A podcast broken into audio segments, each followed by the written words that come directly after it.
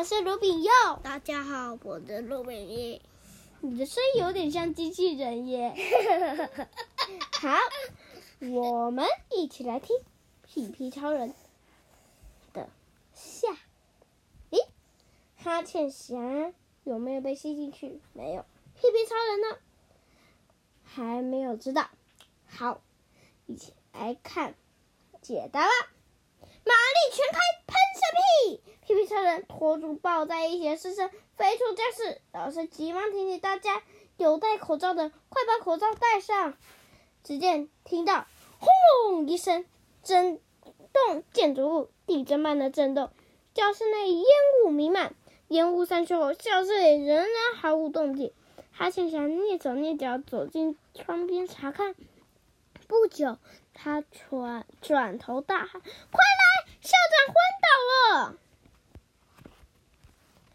大家跑上前去，只见校长脸色发青，倒在地上，肚子胀得跟河马一样大。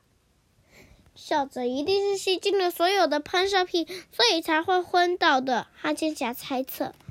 屁屁超人很担心的问：“需要帮校长做人工呼吸吗？”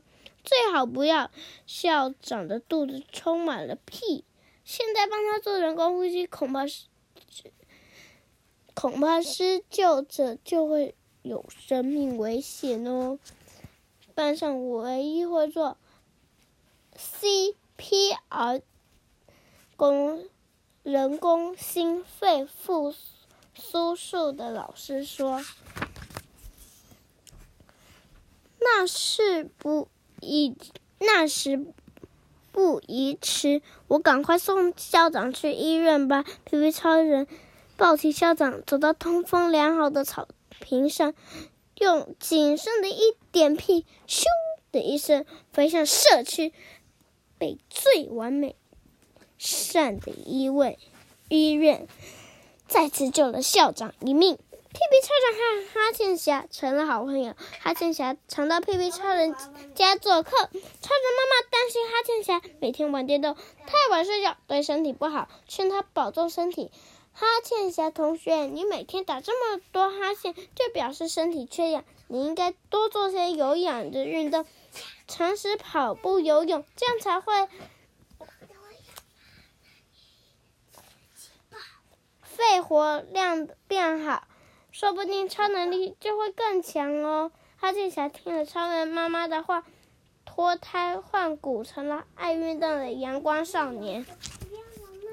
有一次上体育课时，天上乌云密布，同学们正担心没有办法上上大家最喜欢的躲避球课的时候，哈欠侠“吓”的一声，把乌云全吸走，让阳光随着全班同学微笑再次出现。从此以后，大家就像。爱屁屁超人一样爱着哈欠侠。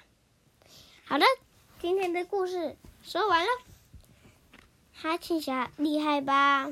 屁屁超人也很厉害。好了，大家再见喽，拜拜。